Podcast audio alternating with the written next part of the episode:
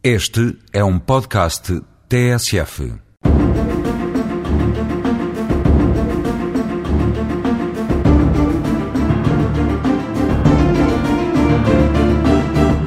Se se pode falar de um sistema ou modelo português de fiscalização da constitucionalidade, a sua marca, a sua identidade, é a de que se trata de um modelo misto, que recebe a dupla influência do chamado sistema norte-americano de fiscalização da constitucionalidade, a Judicial Review of Legislation, em que todos os tribunais julgam e decidem a questão da inconstitucionalidade das normas, enquanto normas aplicáveis ao caso concreto que lhes seja submetido,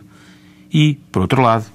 do sistema concentrado, de origem austríaca, em que um único órgão, em geral com a designação de Tribunal Constitucional, desempenha a título exclusivo essa função. Sendo um modelo misto, que congrega influências muito distintas, apresenta-se também por isso como um sistema complexo, cujos procedimentos devem pouco à clareza e à simplicidade, exigindo a intervenção conjugada e informada de várias entidades, desde os próprios interessados, cidadãos ou empresas, através de advogados com preparação adequada em questões de direito e de processo constitucional, aos agentes do Ministério Público, ao provedor de justiça, aos próprios juízes, até ao Presidente da República. A percepção de que, para utilizar o modo enfático, todos os tribunais são tribunais constitucionais, no sentido de que todos têm acesso direto à Constituição e todos têm o mesmo dever de recusar a aplicação aos casos concretos das normas que infringam a Constituição, não é, todavia, tão generalizada nem está tão enraizada como pressupõe o seu caráter estruturante do sistema português instituído pela Constituição de 1976.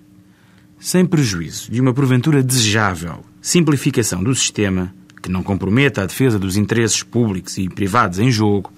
antes o torne mais legível e compreensível até para a generalidade dos cidadãos e de funcionamento mais fluido, desejavelmente mais intuitivo para os intervenientes no processo de fiscalização da constitucionalidade das normas,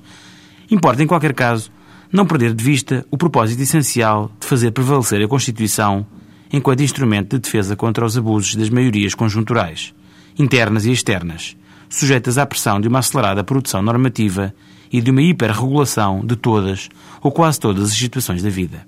Um sistema que não afasta os juízes da Constituição e esta das decisões de todos os tribunais e garanta a necessária uniformização das decisões é um bem precioso de que não nos podemos dar ao luxo de prescindir.